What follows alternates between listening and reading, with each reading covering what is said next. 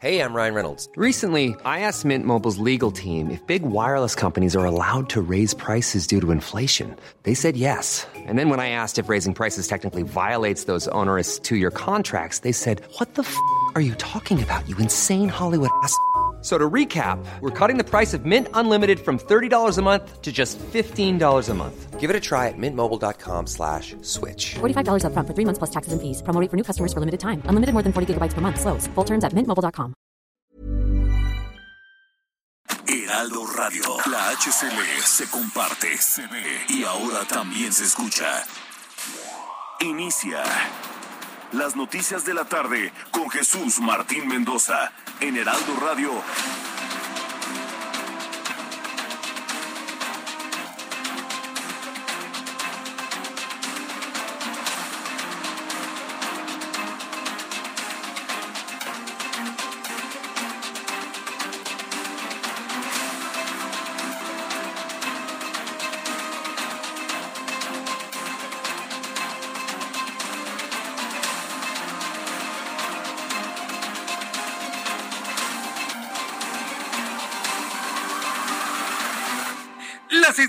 Punto, hora del centro de la República Mexicana. Bienvenidos, muy buenas tardes. Iniciamos el Heraldo Radio de esta tarde del miércoles 6 de abril del año 2022. Les saluda como todas las tardes Jesús Martín Mendoza con la información más importante, lo más destacado que ha ocurrido en México y en el mundo. Y como todas las tardes le digo, súbale el volumen a su radio, que le tengo la información que se ha considerado principal en este día.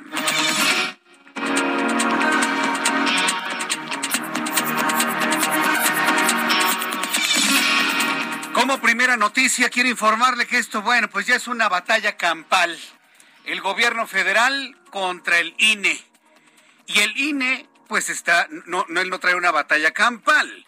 El Instituto Nacional Electoral está empeñado a que el gobierno federal cumpla con la ley y cumpla con las leyes que ellos mismos aprobaron cuando era la oposición. Vivimos en un país donde la oposición puso unas reglas electorales y ahora que son gobierno no las quieren ver, las desconocen. Y ahí tuvimos al secretario de Gobernación, Adán Augusto López Hernández, el fin de semana, haciendo proselitismo para que la gente, como si estuviéramos en el 2018, voten por López Obrador. No, señoras y señores, que no los engañen. Es una votación de revocación de mandato, es decir, para quitar al presidente de su cargo. Para eso es lo que vamos a ir el próximo, bueno, quienes vayan a ir el próximo domingo. Para quitarlo del cargo, que nadie lo engañe. Esta no es una votación presidencial, ni es una votación de reafirmación en el poder, nada, señores. Es una votación para revocarle el mandato a quien se encuentra en el Palacio Nacional. Que no quede duda. Y hoy el Instituto Nacional Electoral, fíjense, es la noticia principal del día de hoy. La Comisión de Quejas y Denuncias del INE impuso medidas cautelares al titular de la Secretaría de Gobernación, Adán Augusto López, lo que se constituye en un hecho sin precedente, en un hecho insólito. Nunca, desde la existencia de un organismo electoral independiente, desde 1997, un órgano como este había eh, emitido una medida cautelar a quien debe preservar el orden político al interior, que es nada más y nada menos que un secretario de gobernación. Olvídese del nombre. Esta gente está de paso. Olvídese del nombre, están de paso. Pero la verdad, nunca habíamos visto que una comisión de quejas y denuncias del INE imponga una medida cautelar al secretario de gobernación en turno. En este caso se llama Adán Augusto López y la medida es por haber promovido completamente fuera de la ley, pues sí, porque estamos en una veda electoral, la revocación de mandato, claro, vista desde el punto de vista, vamos a votar otra vez por el presidente, nada, es una votación para revocarle el mandato. El Instituto Nacional Electoral está exigiendo al señor Adán Augusto López, quien trabaja como secretario de Gobernación, que se apegue a su deber constitucional de imparcialidad y le prohibió el INE intervenir y promocionar la consulta. Obviamente no lo van a correr porque hasta se mofaba, ¿no? El secretario de Gobernación se mofaba. Ay, a, a lo mejor me corren. No, no, no lo van a correr, no es atribución del INE, pero sí es atribución del INE hacerle un llamado a que se apegue a la Constitución, a que se apegue a la imparcialidad y le está prohibiendo que intervenga y promocione la consulta para revocarle el mandato al presidente en turno. Yo le voy a tener todos los detalles de esto. Le digo, es una nota insólita, única. Nunca había ocurrido algo como esto, así que no se lo vaya a perder en los próximos minutos aquí en el Heraldo Radio.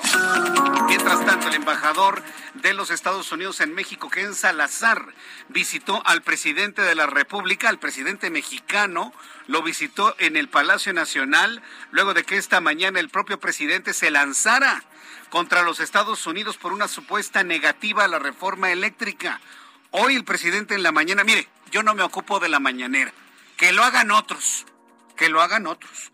Yo en lo personal creo que ya hay más noticias más importantes a esta hora de la tarde. Pero esto valdrá la pena recordarlo, porque ha generado una reacción muy importante dentro del gobierno de los Estados Unidos a través de la embajada en nuestro país. ¿Qué pasó en ese encuentro? ¿Qué fue lo que le molestó a los Estados Unidos que tienen decenas de miles de millones de dólares invertidos en México? Bueno, se lo informaré con detalle más adelante aquí en el Heraldo Radio. También le informo que el Instituto Nacional Electoral informó que en San Luis Potosí se perpetró el robo de más de cinco mil papeletas de la consulta de revocación de mandato. Por el momento se desconocen los detalles del robo. Pero ¿sabe qué es lo, lo más grave de todo esto? que como las papeletas no están foliadas, pues vaya usted a saber en dónde van a quedar. No están en papel seguridad ni nada por el estilo, debido a las restricciones de presupuesto. ¿sí?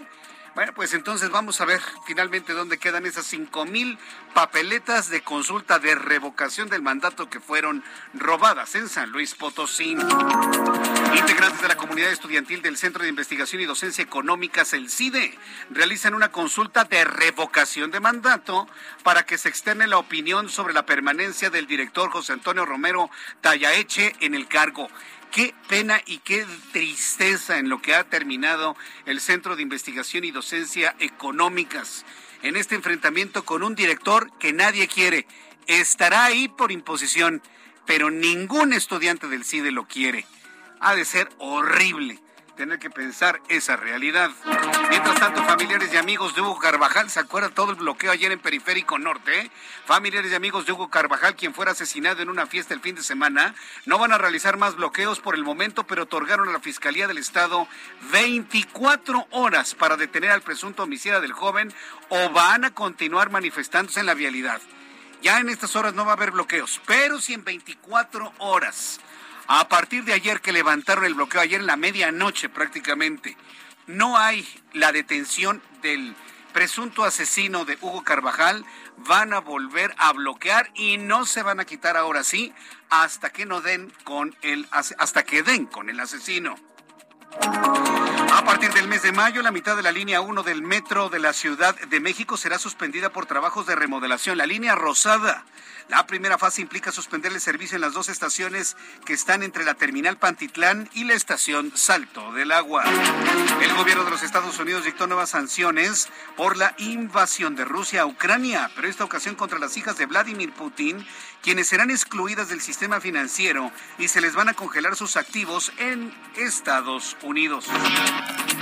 También le informo que la OPS, la Organización Panamericana de la Salud, advirtió a México que debe estar alerta ante un posible aumento de contagios de coronavirus durante las vacaciones de Semana Santa.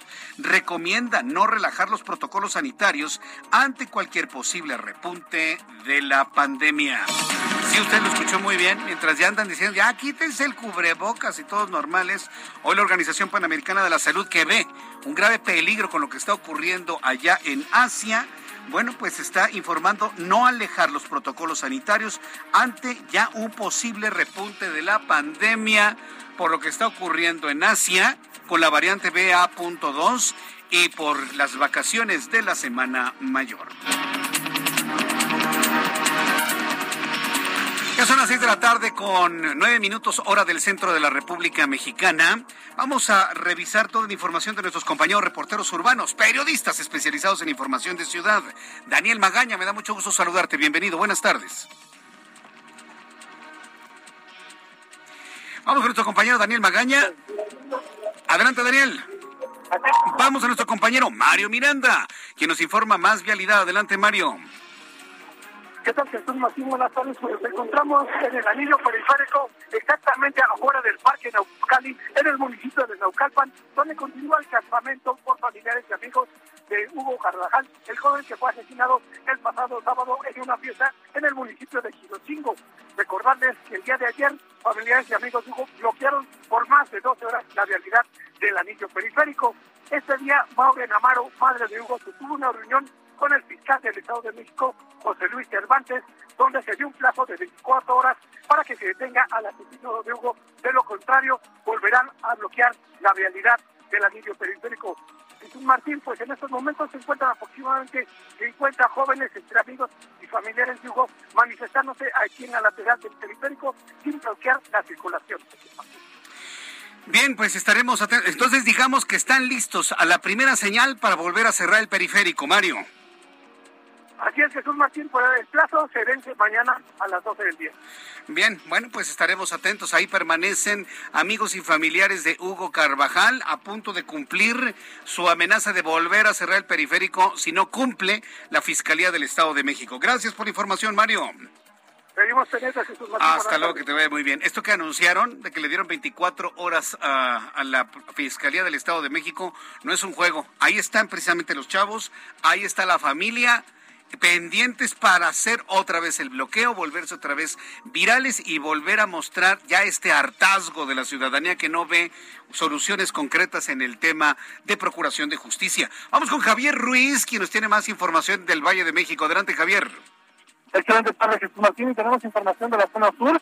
En específico, hace unos momentos recorrimos la calzada de Tlalpan, donde vamos a encontrar pues ya carga vehicular intensa, Jesús Martín, al menos para quien se desplaza de la zona de los ejes 5 y 6 sur, y esto en dirección hacia el circuito interior, más adelante para continuar hacia el perímetro de la avenida Miguel Ángel de Quevedo. El sentido opuesto también rezagos, llegando al centro con el circuito, ya superando este punto la circulación mejora un poco para quien desea llegar hacia el viaducto Río de la Piedad. En lo que corresponde al circuito interior, este ya se eh, comienza a incrementarse el apoyo de automóviles, una vez que se deja atrás la zona de Tlalpan, la zona de División del Norte, y para quien desea llegar principalmente a los ejes 5 y 6 sur, el sentido opuesto sigue con problemas, tanto en carriles laterales como en centrales, principalmente para llegar hacia la avenida Universidad, o bien para continuar a cruce con la avenida de los Insurgentes. De momento, Jesús Martín, es el reporte que tenemos. Muchas gracias por la información, Javier.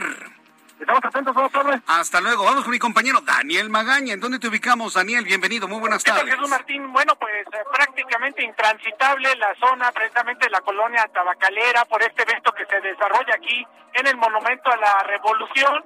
Pues ha sido masivo. Obviamente están cerradas las calles de la zona de la avenida eh, pues eh, de la República aquí en el torno al Monumento a la Revolución se está desarrollando este meeting en este momento, bueno, pues es precisamente es eh, Ibarra el que está escuchándose en los altavoces aquí de este lugar.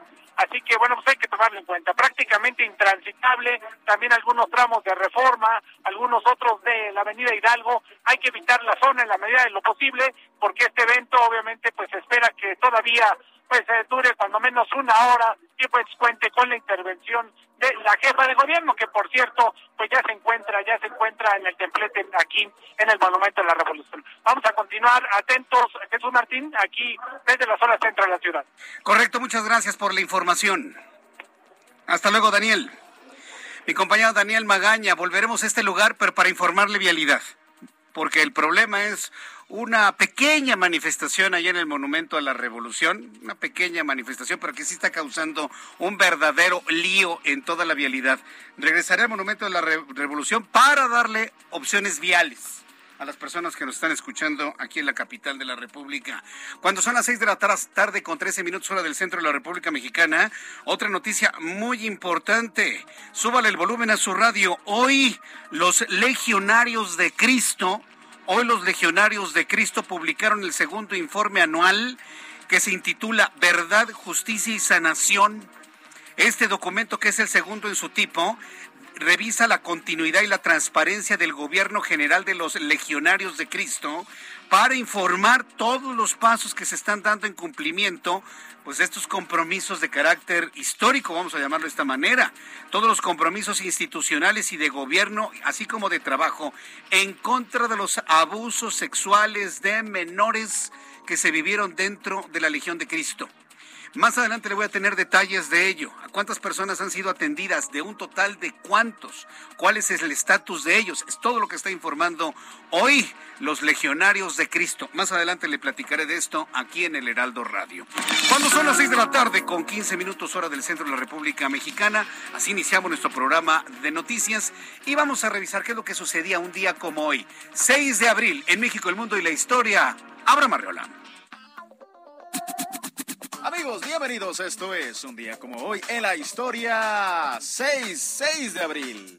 1712, cerca de Broadway, allí en Nueva York, comenzó una rebelión de personas secuestradas africanas, lo que sería el inicio de muchas y muchas protestas a favor de la libertad de los esclavos. En 1814, en Francia, abdica Napoleón Bonaparte. En 1906, en Estados Unidos, se estrena Humorous Faces of Funny Faces, el primer cortometraje de dibujos animados. En 1943, también en los Estados Unidos se publica El Principito. Y en 1965 es lanzado el Early Bird, el primer satélite comercial de telecomunicaciones. Además, hoy es el Día Mundial de la Actividad Física y también es el Día Internacional de la Asexualidad. Pero sobre todo es el Día Internacional del Deporte para el Desarrollo y la Paz. ¡Ah! Amigos, esto fue un día como hoy en la historia. Muchas gracias. Muchas gracias por esta información, Abraham Arreola. Gracias por eh, recordarnos lo importante que sucedió un día como hoy, 6 de abril. Vamos a revisar rápidamente las condiciones meteorológicas para las próximas horas. Oigan, qué calor. Al menos hace rato que yo estaba en las calles de la capital del país, el termómetro aquí alcanzó 32 grados Celsius hacia las tres y media de la tarde.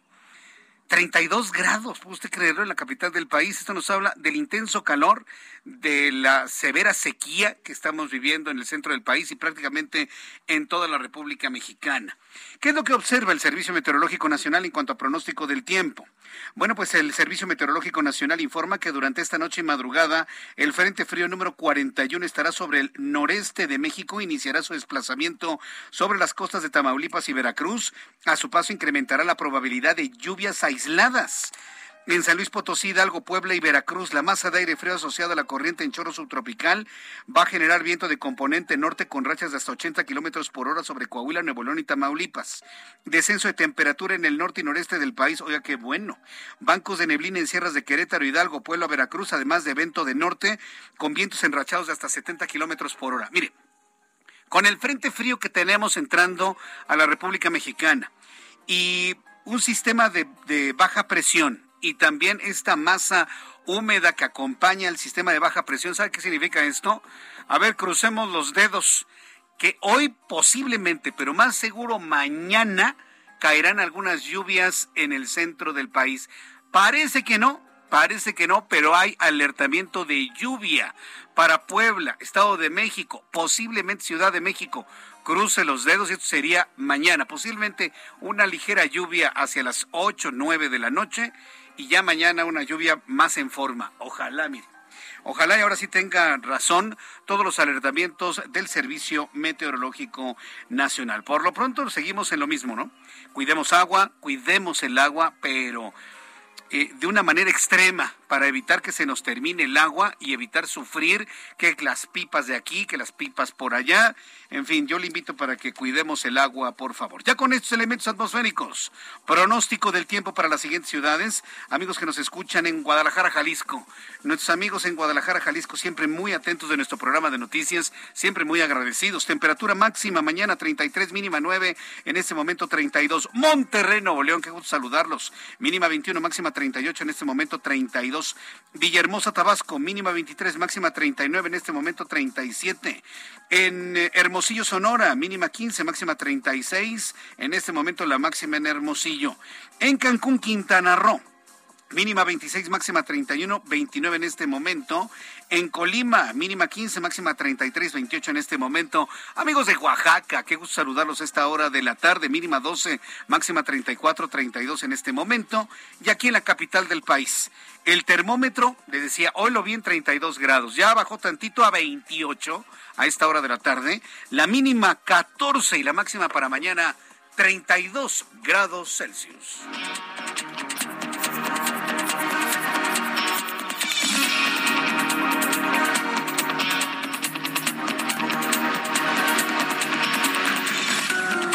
Ya son las 6 de la tarde con 19 minutos, las 6 de la tarde con 19 minutos hora del centro de la República Mexicana. Continuamos con toda la información aquí en el Heraldo Radio. Bueno, pues ¿quién es el personaje de la noticia el día de hoy? El secretario de Gobernación, Adán Augusto López Hernández. Pero a ver, yo nada más le voy a decir una cosa. Eh, no nos dejemos llevar por, por, por, la nota así tal cual, que ahorita nos la va a platicar mi compañero Paris Salazar. Todo esto que ha estado ocurriendo, lo que sucedió el fin de semana, las reacciones hoy del secretario de Gobernación, el llamamiento que está haciendo la Comisión de Quejas del Instituto Nacional Electoral, todo va enfocado en algo. Ahí el INE cayó en una, en una estrategia. ¿Para qué sirve todo esto? Para darle visibilidad a Dan Augusto López. Esa es la realidad. Hay quienes pensamos que el verdadero candidato de Morena a la presidencia de la República en 2024 va a ser Adán Augusto López, claro, por supuesto. Si hay un hombre que puede dar la continuidad hasta en el tono de hablar de lo que hace López Obrador, es el secretario de Gobernación. Todo esto le da visibilidad mediática. Eso es claro. Es una visibilidad mediática que ha tenido muy importante el día de hoy. ¿Qué pasó hoy? Los reporteros lo persiguieron. El titular de la Secretaría de Gobernación, Adán Augusto López, aseguró que de ninguna manera, lo aclaró, de ninguna manera violó la ley electoral al promover la consulta de revocación de mandato el fin de semana. El funcionario federal fue abordado por periodistas tras su salida del Palacio Nacional, pero los evadió como pudo. Ahí estuvo mi compañero Paris Salazar, quien nos informa. Adelante, Paris. Buenas tardes, Jesús Martín, amigas, amigos de de México. Esta tarde, el secretario de Gobernación, Adán Augusto López, aseguró que no dará declaraciones sobre el presunto uso de un avión de la Guardia Nacional para trasladarse a Coahuila a un evento del Partido Morena el fin de semana pasado. En entrevista a su salida de la Suprema Corte de Justicia. Le volvemos a marcar, ¿no? Mire, el asunto está de este tamaño. vamos a voltear las cosas. Imagínense, imagínense que no fuera Morena quien gobernara Vamos a pensar que sea el PAN. Pensemos que Ricardo Anaya es el presidente de México. Por un momento, pensemos. ¿Qué diría la oposición toda unida si en un avión de la Fuerza Aérea este, viajara el secretario de Gobernación, vamos a pensar que fuera Santiago Krill, junto con el líder del partido, Marco Cortés, en un avión de la Fuerza Aérea? ¿Cómo reaccionaría la oposición? Nada más piénselo. Ah, bueno. Pues es lo mismo que pasó ahora con Morena. Y dice que no va a dar ninguna declaración sobre ese asunto. A ver, eh, París, pues desde arriba, desde el principio, porque se nos cortaron la comunicación. Adelante, París. Buenas tardes, Jesús Martín. Así es, esta tarde el secretario de Gobernación, Adán Augusto López, aseguró que no dará declaraciones sobre el presunto uso de un avión de la Guardia Nacional para trasladarse a Coahuila a un evento del Partido Morena el fin de semana pasado. Y en una breve entrevista a su salida de la Suprema Corte de Justicia de la Nación, el secretario de Gobernación tampoco quiso emitir una postura sobre una posible medida cautelar del INE, el secretario. No, pues claro, es, es evidente, ¿verdad? Pues le volvemos a llamar, mi querido Ángel. Ah, sí. Vamos a informar al público lo que está sucediendo en este tema. Sí, claro. Por supuesto. Entonces dice que no va a dar ninguna declaración por haberse subido este avión de la Guardia Nacional, Fuerza Aérea, es lo mismo, a Coahuila, con representantes del, de su partido político y que tampoco habrá de hacerlo este, sobre la medida cautelar que ha impuesto el Instituto Nacional Electoral. Mire, ya no entra la llamada. Qué barbaridad, qué casualidades, ¿no? Tiene la vida. Esas, mire, hace, hace muchos años que esas casualidades ya no me las trago. A ver, dicen que la tercera es la vencida. A ver si, Vamos a completar la nota para el público. Entonces me decías, París, que tampoco sobre la medida cautelar del INE va a hablar el secretario de Gobernación. Así es, dijo que tampoco no es su estilo dar declaraciones a los medios de comunicación. Vamos a escuchar cómo lo dijo en la estación del metro Zócalo. No voy a declaración. Ustedes saben que, que yo nunca, yo no acostumbro a dar declaraciones. Hola, no es mi papel. En este punto, porque ya vimos que no quiere hablar del este, caso. Ni en ningún punto. Secretario, pero es público, es público que usó una aeronave de la Guardia Nacional, eso, eso es público. En ningún caso, las declaraciones no es mi secretario de Gobernación tampoco hizo una declaración sobre si el líder nacional de Morena, Mario Delgado, también se trasladó en este avión de la Guardia Nacional y pidió respetar su derecho a no hacer ninguna declaración. Vamos a escuchar cómo dijo. Vamos a hacer una cosa, eh, Paris. Voy a ir a los anuncios comerciales y regreso contigo para completar la información. Es noticia central, principal el día de hoy, así que te pido por favor que te quedes en la línea telefónica. Cuando son las 6 de la tarde con 25 minutos, vamos a los anuncios y regresamos con estas no declaraciones del secretario de Gobernación. Sé que no va a dar ninguna, pero es importante escucharlo en su encuentro con los reporteros el día de hoy. Anuncios y regreso con este mismo tema.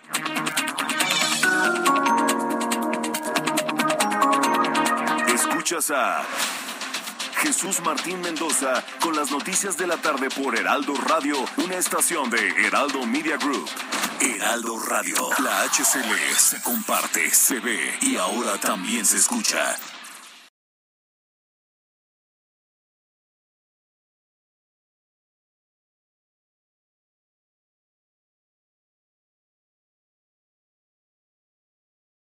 Heraldo Radio 98.5 FM, una estación de Heraldo Media Group, transmitiendo desde Avenida Insurgente Sur 1271, Torre Carrachi, con 100.000 watts de potencia radiada.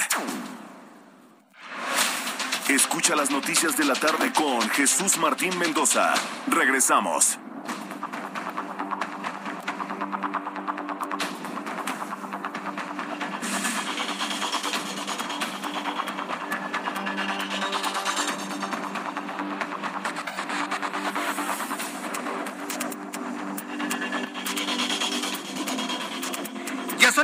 Tarde con 30 minutos, hora del centro de la República Mexicana. Continuamos con toda la información en el Heraldo Radio. Bueno, continúo con Paris Salazar, sí, porque aunque se nos esté cortando la comunicación, vamos a continuar hablando de lo que no quiso decir hoy el secretario de Gobernación, Adán Augusto López.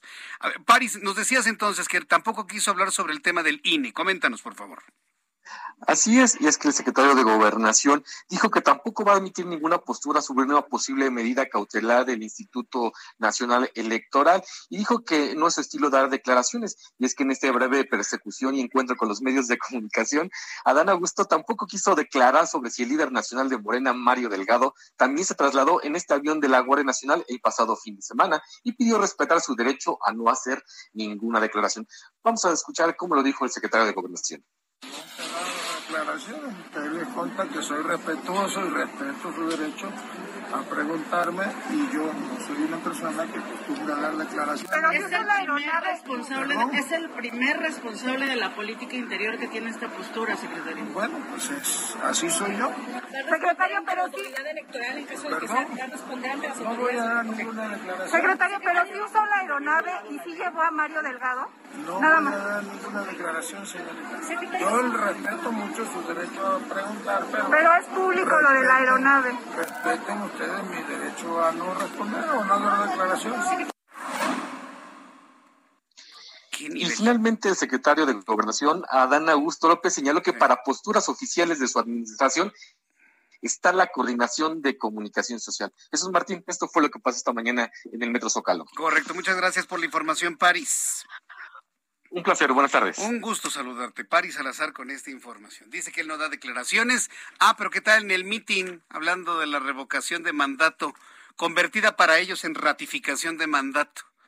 Que no lo engañen, ¿eh? Si usted llegase a participar el próximo domingo, sí, que es decisión de usted, yo no le voy a decir que vaya o que no vaya, es decisión completamente de usted. Pero si llega a participar, recuerde, es un ejercicio que supuestamente debió haber emanado de la ciudadanía.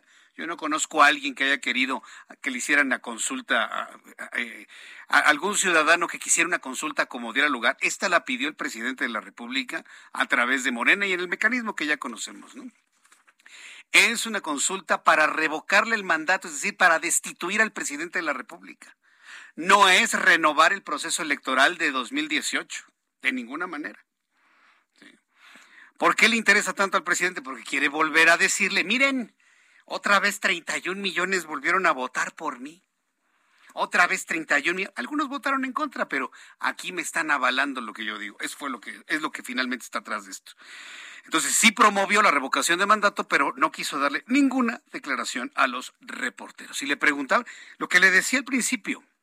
Es un hecho insólito, muy importante desde el punto de vista noticioso, porque es la primera vez que el Instituto Nacional Electoral impone una medida cautelar a quien en principio tendría que preservar el orden de la, de la política interior en México. Se lo pueden poner a cualquier partido, inclusive al presidente de la República, a un gobernador, a un presidente municipal. Pero el ente que se encarga de la política interna y la salud de esa política interna le están poniendo esta medida cautelar. Por eso es importante. Por eso se destaca. Por la atribución que tiene un secretario de gobernación, sea quien sea, sea quien sea, de velar por la política interna de nuestro país. La Comisión de Quejas y Denuncias del Instituto Nacional Electoral dictó medidas cautelares al titular de la Secretaría de Gobernación, Adán Augusto López Hernández, y a 10 integrantes del Gabinete Federal, es decir, de los trabajadores de, cercanos a López Obrador. Entre ellos hay senadores, gobernadores, al presidente nacional de Morena, Mario Delgado, por promocionar una consulta de revocación de mandato, por promocionar la consulta de revocación de mandato, que ellos le llaman ratificación. El Instituto Nacional Electoral les prohibió, como todo órgano ciudadano e independiente del gobierno, el árbitro le prohibió, entiéndame, en un partido Chivas, América, el árbitro le está prohibiendo a uno de los jugadores intervenir y promover el ejercicio de revocación por cualquier medio, así como exigirles a todos estos actores un apego a sus deberes constitucionales de imparcialidad y de neutralidad. ¿Qué está haciendo el INE? Hacer valer las leyes que Morena en su momento aprobó para la revocación de mandato. ¿Qué está haciendo el INE? Lo voy a volver a repetir por si a alguien le queda alguna duda. ¿Qué está haciendo el INE? Está haciendo valer las leyes que Morena, hoy gobierno, cuando fueron oposición, establecieron para las, las vedas electorales. Lo voy a repetir por tercera ocasión para quien no lo entiende. ¿Qué está haciendo el INE? Está haciendo valer las leyes electorales que Morena cuando fue oposición, ellos mismos propusieron y aprobaron. Ni más ni menos. Ni más ni menos. Tenemos que ser así de claros en la información para no andar ahí con que, ay, ay, a ver, a ver si lo entienden. No, no, no, no. Así de claro es. Tan fácil y tan sencillo. ¿Cuál es el efecto de una noticia como esta? Que hoy es más conocido el secretario de Gobernación, hoy más que ayer. Ese es el único efecto que ha tenido esto. Nada más. Nada más y nada menos. En una carrera clara, evidente, rumbo a la candidatura de Morena a la presidencia de la República para 2024. Y eso lo sabemos muchos. Entonces, hoy es más conocido el secretario de Gobernación que ayer. Ese es el efecto que tiene finalmente todo esto, a fin de cuentas. Entonces, bueno, pues estaremos muy atentos de saber las respuestas ya eh, concretas por parte de todos estos actores, si le dicen al INE que efectivamente van a respetar, no al INE, a la ley electoral. En la respuesta que tengan cada uno de estos actores, vamos a ver si están dispuestos a respetar la ley. Olvídense del INE. El INE es el árbitro que dice hay que respetar las reglas del juego. Vamos a ver si estos señores van a respetar las reglas del juego que ellos mismos aprobaron y estoy al pendiente de las primeras reacciones que haya sobre esto. Son las seis de la tarde con 37 minutos, hora del centro de la República Mexicana. Me da mucho gusto saludar a Misael Zavala, quien es reportero del Heraldo Media Group. Nos informa que el Movimiento de Regeneración Nacional y el bloque de contención chocan en el Senado por precisamente las declaraciones del secretario de Gobernación y Luis Rodríguez Bucio. Adelante, Misael, gusto en saludarte.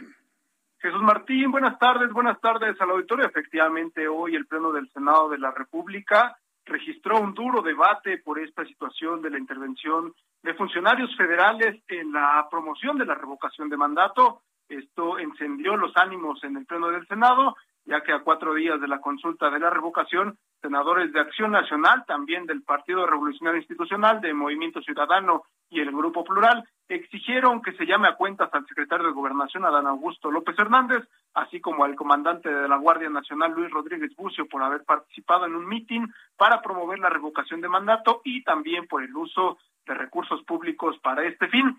Incluso la senadora Lucía Trasviña de Morena afirmó que los funcionarios federales no cometieron ningún delito al participar en un evento público y pues defendió a tanto a Luis Rodríguez Bucio como a el secretario de Gobernación. Pero ¿qué te parece si vamos a escuchar a la morenista Lucía Trasviña? El secretario de Gobernación utilizó un medio público, un avión de Guardia Nacional, para trasladarse a un estado de este país.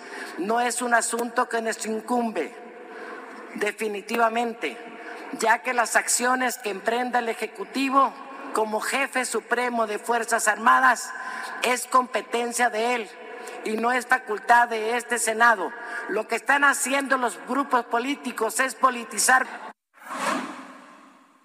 Jesús Martín, desde la oposición, eh, quien contestó fue la senadora Xochitl Galvez Ruiz de Acción Nacional, quien afirmó que, el general Luis Rodríguez Bucio anda de matraquero en lugar de ponerse y, eh, a trabajar en cuestiones de seguridad. Pero vamos a escuchar a la senadora Xochitl Galvez. Los que dijeron que no iban a mentir es Morena y el presidente. ¿De verdad creen que los mexicanos somos tontos? ¿De verdad creen que nos creemos el cuento que el señor andaba de gira de trabajo cuando él mismo, el secretario de Gobernación, le dice a la gente, le dije al presidente que iba a venir a un tema eléctrico, pero no, vengo al tema de revocación de mandato. Se vale, pero que pague su pasaje de avión de su bolsa que deje de mentirle a los mexicanos que no anda de campaña política cuando es evidente que el secretario de Gobernación anda de campaña política. Usted fue secretaria de Gobernación y la felicito porque respetó su cargo. Pero este señor no tiene idea de lo que es secretario de Gobernación. Él está para conciliar con las fuerzas políticas. Jesús Martín también quien se sumó a este llamado fue la senadora priista Beatriz Paredes, quien afirmó que este es un hecho que podría distorsionar la participación ciudadana de la revocación de mandato y sentar un mal precedente, sobre todo para las futuras elecciones, tanto locales como federales. Vamos a escuchar a la periodista Beatriz Paredes. Lo que es gravísimo, lo que es inadmisible para el desarrollo democrático del país es que se utilicen los recursos de la corporación que está responsabilizada de la seguridad y que las figuras que deben encabezar de manera absolutamente neutral el combate a la inseguridad participen en actos proselitistas. Creo que estamos jugando algo mucho más trascendente que el nombre de Adán Augusto o el nombre del general Bucio.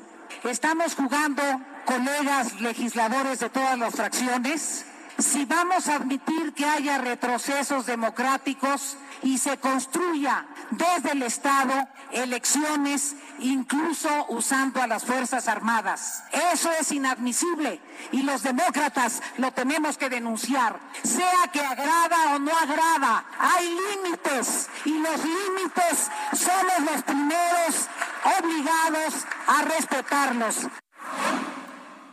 Jesús Martín, tras este duro debate, la oposición también informó que pues acudirán a instancias como el Instituto Nacional Electoral y también el Tribunal Electoral del Poder Judicial de la Federación a interponer juicios y denuncias contra estos servidores públicos, tanto Adán Augusto López Hernández como el general comandante de la Guardia Nacional, para eh, pues que se investigue el uso de recursos públicos, eh, sobre todo para la promoción de la revocación de mandato que se llevará a cabo el próximo domingo 10 de abril.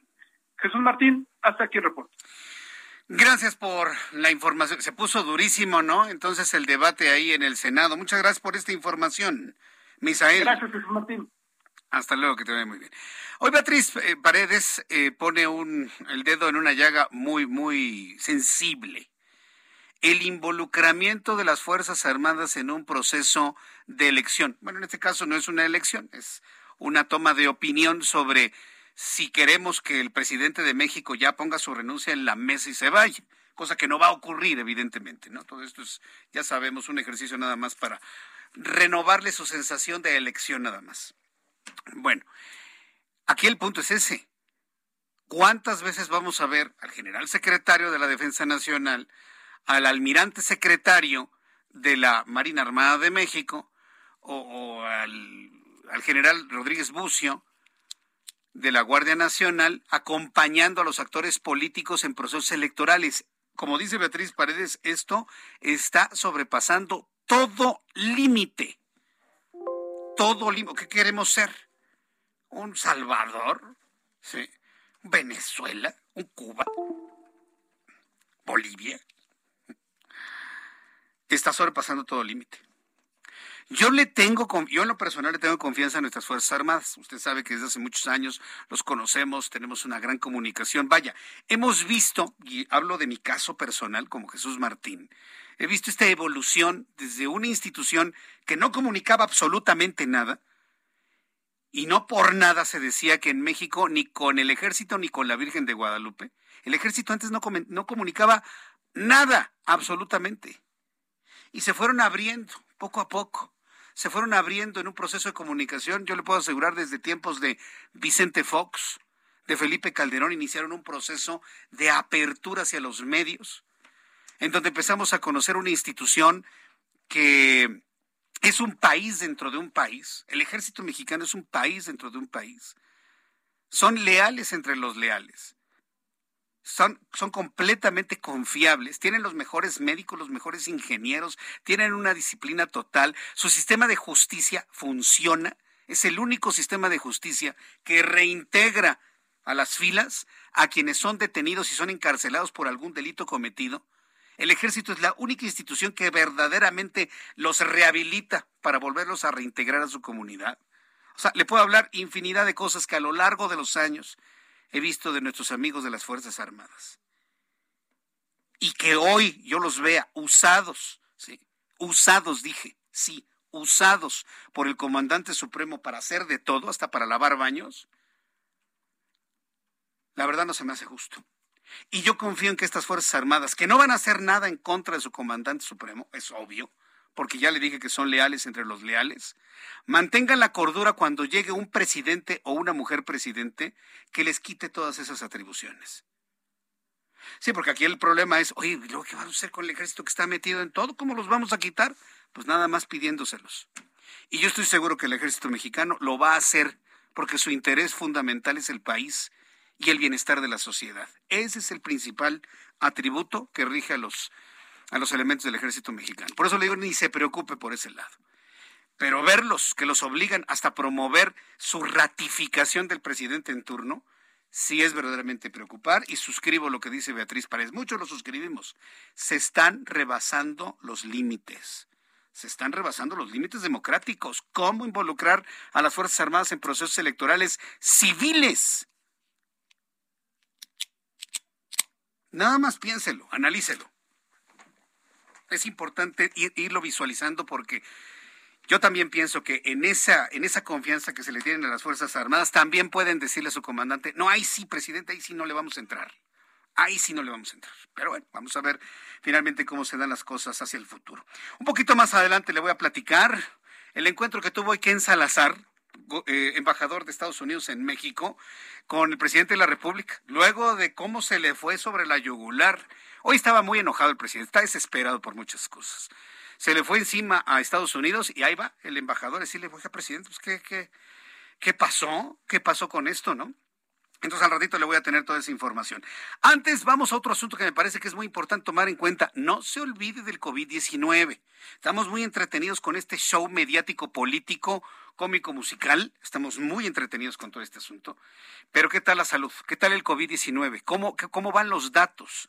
Todo indica, todo indica que hay un repunte que hay un repunte en cuanto a contagios de COVID-19. Vienen las vacaciones de Semana Santa, sumadas a las vacaciones de la Semana de Pascua. Y bueno, ¿qué es, ¿cuáles son las medidas que debemos tomar en cuenta? Hoy la Organización Panamericana de la Salud está recomendando a México que no flexibilice todas las medidas de prevención contra COVID-19. Súbale el volumen a su radio en la línea telefónica Arturo Erdeli, actuario y doctor en Ciencias Matemáticas por la Universidad Nacional Autónoma de México. Doctor Erdeli, qué gusto saludarlo. Bienvenido al Heraldo Radio. Muy buenas tardes. ¿Qué tal? Muy buenas tardes, a tus órdenes. Gracias por tomar la llamada telefónica. Bueno, pues tenemos un pequeño repunte en cuanto a los contagios de COVID-19. Bueno, pequeño, usted dígame si es pequeño, mediano o de preocupación lo que hemos vivido en los últimos días a propósito de las próximas vacaciones de Semana Mayor. ¿Cómo debemos interpretar estos datos, doctor Erdelín?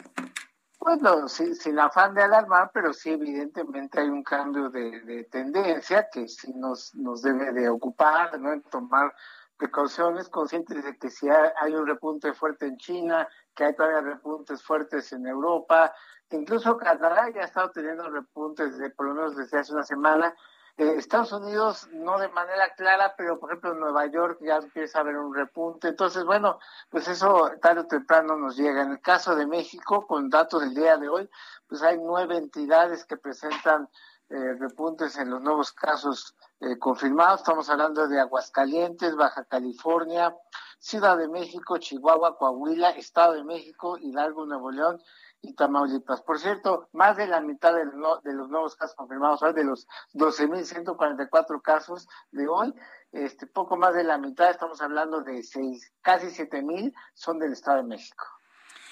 Ahora, ¿es posible saber si estamos ante la variante BA.1 o BA.2 de Omicron? ¿Es posible saber o qué es lo que podría estar detrás de este repunte de contagios? Pues ahorita sería especular porque en México no se hace secuenciación masiva, sí se hace algo de secuenciación, pero, pero no, no hay una vigilancia genómica así extensiva como ocurre en otros países, pero es muy probable que tenga que ver con la subvariante de A2, ¿no? A reserva de que se confirme. Ahora, ¿qué medidas desde su punto de vista entonces debemos tomar en cuenta para las personas que de manera masiva van a salir de la ciudad, se van a ir a lugares muy concurridos a propósito de las vacaciones de la Semana Mayor. Bueno, pues buscar que la mayor parte de las actividades sean de preferencia al aire libre, en lugares bien ventilados, ¿no? Procurar ir o a comer o a lugares que tengan esa, esa facilidad de ventilación y pues llevarse buenos cubrebocas, digo, la, la vida sigue, se entiende y la economía se tiene que recuperar, pero bueno, pues lo que podemos hacer es, es hacerlo con cuidado y, y aprovechar la herramienta que tenemos a la mano, que es bastante efectiva, que es el uso de, mascarillas de buena calidad, ¿no? De N95 superior. Ahora, usted que ha revisado todos estos datos, sobre todo en cuanto al comportamiento de los contagios, ¿qué es lo que usted prevé para este tiempo? Porque si recordamos lo ocurrido en la Semana Santa del 2021, pues no tuvimos ningún repunte de importancia. Los hemos visto de manera fuerte en la temporada de invierno, en la temporada de frío.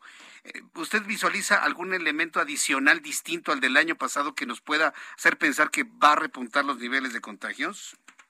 No, mira, no, necesariamente está, o sea, eh, se asocia al frío porque tenemos que encerrarnos más, pero recordemos que el repunte de, de la variante Delta del año pasado se dio en junio, ¿no? Que, ya en pleno verano, entonces no, no necesariamente eh, eh, estar lejos de, la temporada fría nos pone a salvo, más bien es el momento en el que una nueva variante surge o empieza a desplazar a otra, sea cual sea, sea en invierno, sea en verano, es donde empieza a actuar.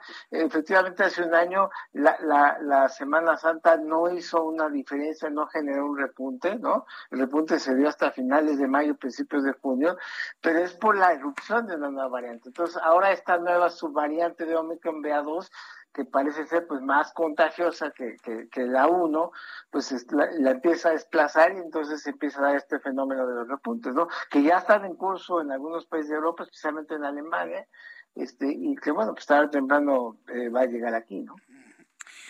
Bueno, doctor, pues no nos resta más que ir viendo cómo se va comportando esto y pedirle al público que seguimos utilizando el cubrebocas, ¿no? A pesar de que ya lo quieren tirar por allá lejos, ¿no? Más, más políticamente que saludablemente, ¿o usted cómo lo ve? Sí, pero realmente es que el enemigo no es, no es el cubrebocas, al contrario, es, es, amigo de la economía, digamos. La gente puede saber que, que, cuidando el lugar donde va, yendo con una buena mascarilla, pues baja su considerable su riesgo de contagio. Por eso es que sí, más bien hay que ser amigos de cubrebocas y cargar con él para todos lados. Correcto. Bueno, pues doctor Erdeli, yo le agradezco mucho el que nos haya tomado la llamada telefónica. Vamos a seguir insistiendo que el público se cuide se cuide como debe de ser. Muchas gracias por este tiempo, doctor Erdeli. Encantado, buenas tardes. Que le vaya bien, hasta luego. Es el doctor Arturo Erdeli, actuario, doctor en ciencias matemáticas de la UNAM. Digo, él no es doctor eh, que vea o especialista en COVID, pero sí sabe de tendencias, de estadísticas, de, del movimiento de los contagios de coronavirus. Y bueno, pues él ve que un repunte importante en el mes de junio, el cual podría ocurrir durante estos días. Son las seis de la tarde con 53 minutos, hora del centro de la República Mexicana. Solamente quiero recordarle un asunto. Si hoy, si el día de hoy, ¿cómo estamos hoy? 6 de abril, se realizara el debate en el Congreso para la reforma eléctrica, por más discursos, por más mítines, por más bloqueos, por más acarreados que haya, no pasa la reforma eléctrica. El Movimiento de Regeneración Nacional no tiene los votos para cumplir el capricho del presidente de la República. Y le voy a decir que es lo más grave de todo esto. Desde ayer lo hemos informado en televisión y en radio. ¿Cuántas horas se gastaron de Parlamento abierto? ¿Cuántos debates ha habido? ¿Cuántas entrevistas hemos realizado a favor y en contra? ¿Cuántas, cuántas horas se han desgastado para este tema? ¿Cuántas? ¿Cuántos litros de tinta se han desgastado para analizar la reforma eléctrica? Para que Morena al final haya pasado el dictamen sin moverle una sola coma a la orden que les dio el presidente de la República? Si hoy se realizara la votación para la aprobación de la reforma eléctrica, esta no pasa. Y esto lo debe usted saber. En este momento toda la oposición en bloque le dice no a la reforma eléctrica. ¿Por qué? Por cara, por contaminante y por volver a crear un monopolio en una empresa como la Comisión Federal de Electricidad. Después de los anuncios le voy a tener información importante. Regresaremos con un resumen de noticias. Estaremos muy atentos también con nuestros compañeros reporteros urbanos en los bloqueos de vialidad. Le tendré toda esta información y mucho más aquí en el Heraldo Radio al regresar. Escuchas a Jesús Martín Mendoza con las noticias de la tarde por Heraldo Radio, una estación de Heraldo Media Group. Heraldo Radio 98.5 FM, una estación de Heraldo Media Group, transmitiendo desde Avenida Insurgente Sur 1271, Torre Carrachi, con 100.000 watts de potencia radiada.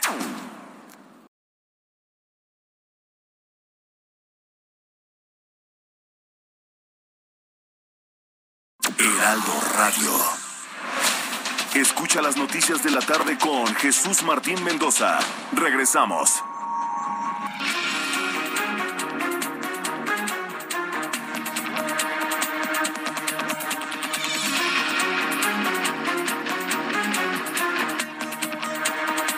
Las 7 en punto, las 7 en punto hora del centro de la República Mexicana. Continuamos con el Heraldo Radio. Bienvenidos amigos que nos sintonizan a partir de este momento. Heraldo Radio en la República Mexicana.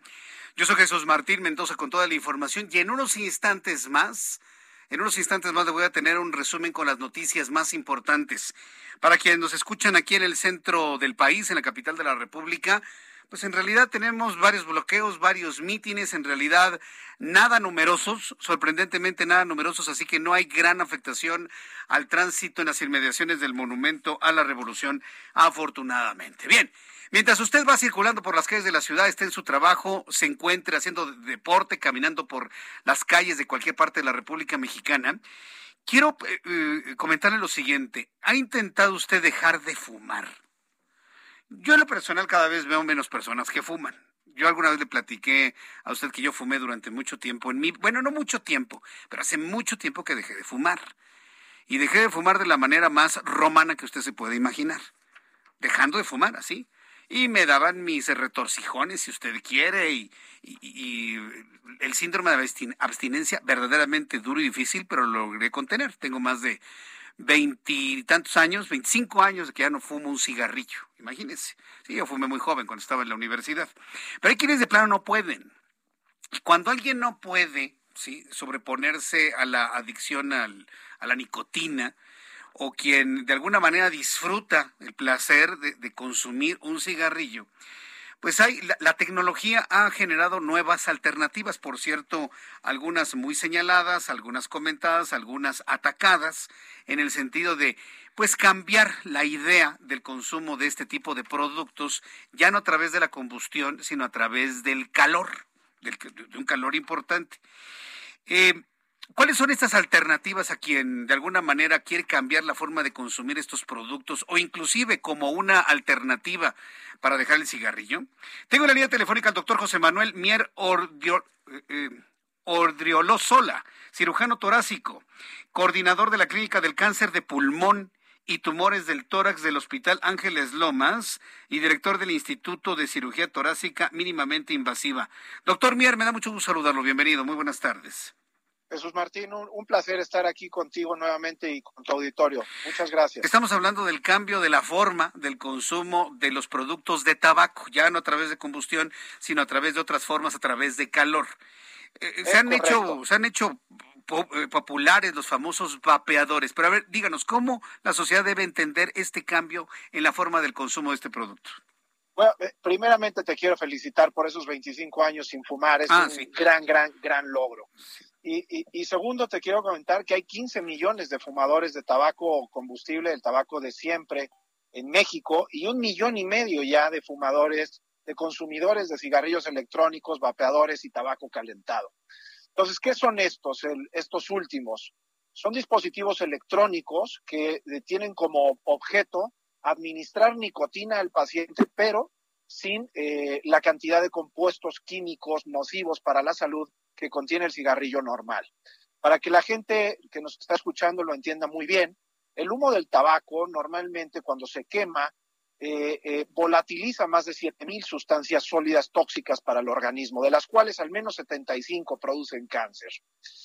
Entonces, ¿cuáles son las ventajas de estos dispositivos electrónicos? Pues que se eliminan, ya que no hay combustión, ya que solamente se calienta el producto que va en el dispositivo, se eliminan el 95% de estas partículas.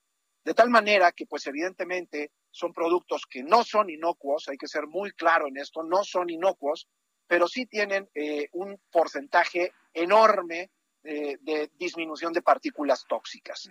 De tal suerte que, pues, eh, es un producto muy nuevo, que apenas tiene algo más de 10 años y que no hay estudios de gran recorrido, de largo tiempo, que se pueda demostrar que son menos menos malos, menos que produzcan menos enfermedad a largo plazo por el poco tiempo que llevan en el, en el mercado. Sin embargo, sabemos que pues al administrar una cantidad muy significativa menor de tóxicos, pues esperamos que produzcan menos daño al organismo de las personas, sin ah, duda. Quiero precisamente en este punto centrarme porque ha sido un debate, un debate público que no ha tenido una respuesta clara. Hay quienes dicen que porque no se combustiona el tabaco, entonces no están involucradas las dioxinas y los furanos, que son altamente cancerígenos eh, asociados a la combustión. Pero hay quienes aseguran que un vapeador o calentar el tabaco es tan dañino como la combustión. Hay un gran debate sobre esto. En la realidad, estos nuevos dispositivos que tienen 10 años en el mercado son menos eh, dañinos para el cuerpo, no dejan de ser dañinos, pero son menos que el cigarro convencional o es igual el daño?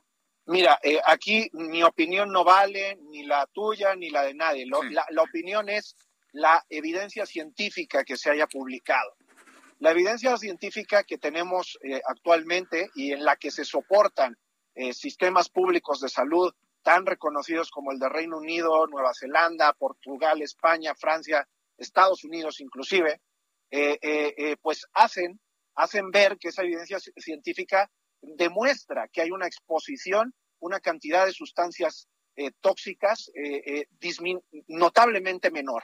Y ese notablemente menor, la, la idea, y así lo, lo, plasmó FDA hace algunas semanas, demuestra que en teoría eso debe de repercutir positivamente en la salud pública de, un país, que las personas se tienen que enfermar menos. Y eso está demostrado, la evidencia científica está ahí, de tal suerte que pues eh, eh, eh, yo a veces cuando me invitan a algún debate, pues yo respeto mucho las opiniones de cualquiera, ¿no? Todos somos absolutamente libres de opinar y de emitir nuestro juicio, pero la evidencia científica está sobre la mesa, es incuestionable y pues como te digo, sistemas tan importantes como el Public Health England en, el Reino Unido, una institución que tiene 500 años, que engloba 50 mil profesionales de la salud actualmente, hoy en día lo recomienda para dejar de fumar. Tú vas a una clínica de antitabaco en Reino Unido, en Londres, en Manchester, en Glasgow, en donde tú quieras, y uno de, las, eh, de los tratamientos recomendados para dejar de fumar es precisamente el cigarro electrónico. Correcto. Ahora, e-, esto es interesante porque todos sabemos que cuando se va a, erradicar una adicción, en este caso la nicotina, pues eh, eh, los, el síndrome de abstinencia puede llegar a ser muy grave para, para el paciente y entiendo que se tenga que dosificar finalmente disminuyendo las dosis de nicotina en, un paciente o una persona que quiere dejar de fumar. Pero me está hablando usted de ejemplos de países del primer mundo. Nuestro país es un país del tercer mundo en donde las regulaciones faltan e inclusive hay la idea de que el vapeador o el cigarrillo electrónico está completamente fuera de la ley, que no está regulado. Coméntenos cuál es el camino que se está empezando a tomar para que haya una regulación para esta nueva forma de consumir productos del tabaco. Tienes toda la razón. Eh, eh, México va siempre un pasito atrás y este no es un, un, punto que se escape de esta, de esta línea. En México, en la actualidad, el comercio, la venta y distribución de cigarrillos electrónicos no está regulada y de hecho está penada. Eh, cuando ustedes ven alguna máquina dispensadora de cigarrillos electrónicos o tiendas de vapeo, tienen que saber que operan bajo una ley, bajo un amparo. En realidad no hay una regulación vigente que, que, que, permita eh, distribuirlos, venderlos de manera legal. En este momento hay más de 20 iniciativas de ley corriendo en las dos cámaras de nuestro país y se está discutiendo eh, constantemente este tema. Sin embargo, pues todavía no hay eh, eh, un punto claro y no hay una legislación clara. Yo confío en, en, los últimos debates que ha habido tanto en la Cámara de Diputados como en la de Senadores. Ya se vio la intención de regular tanto incluso los grupos más duramente opositores al cigarrillo electrónico, también incluso ellos están a favor de una regulación.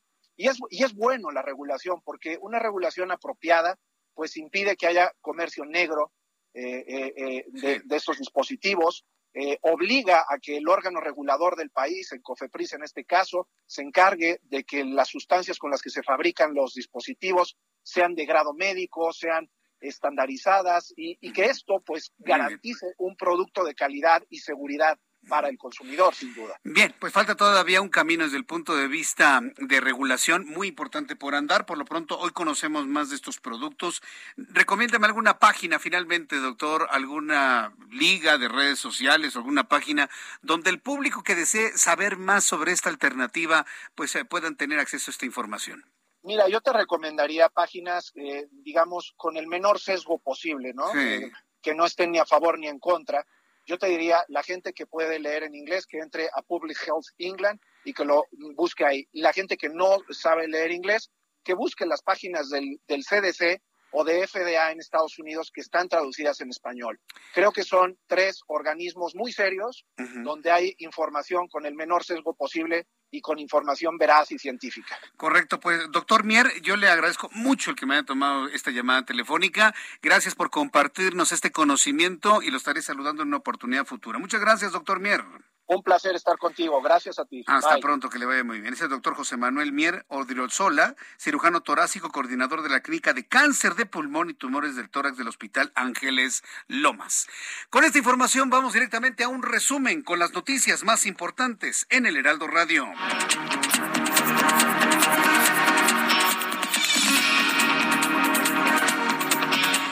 Este resumen de noticias le informo que en entrevista con el Heraldo Radio hace unos instantes el doctor Arturo Erdeli declaró que no necesariamente debemos estar en la temporada invernal para que ocurran repuntes de casos de COVID-19. En cambio, lo que ocasiona este aumento de casos de COVID se deben al surgimiento de una nueva cepa del virus.